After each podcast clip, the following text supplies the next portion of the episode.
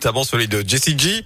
Les insolites de Greg Delsol. Et justement, et sérieusement, j'ai à la tête de quelqu'un qui me prend au sérieux tous les matins, 10h midi. Non, bon voilà, c'est pour ça qu'on va rigoler, hein, avec vous, mon Greg Delsol. Les insolites, vous nous emmenez où aujourd'hui? On va dans le nord de la France, dans l'Oise, plus précisément la commune de Loueuse vient de prendre une décision assez sympa.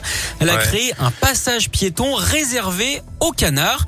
Il se situe entre une ferme et une mare hein, pour faire ralentir les automobilistes et donc permettre aux animaux de traverser en toute sécurité. Un panneau a notamment été installé pour la défense des volatiles. On peut dire que le maire de cette commune persiste et signe. D'ailleurs, ce serait bien que ce dispositif soit aussi mis en place pour l'événement préféré dans les basses-cours, le fameux festival de Cannes. D'ailleurs, euh, Yannick, savez-vous quel non. est euh, le personnage de fiction préféré des canards?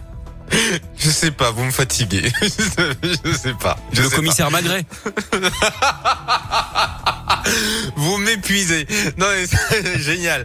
Bon, mais c'est bien. Au moins, vous me faites rire. Oui, je, Et puis, suis ravi d'y arriver.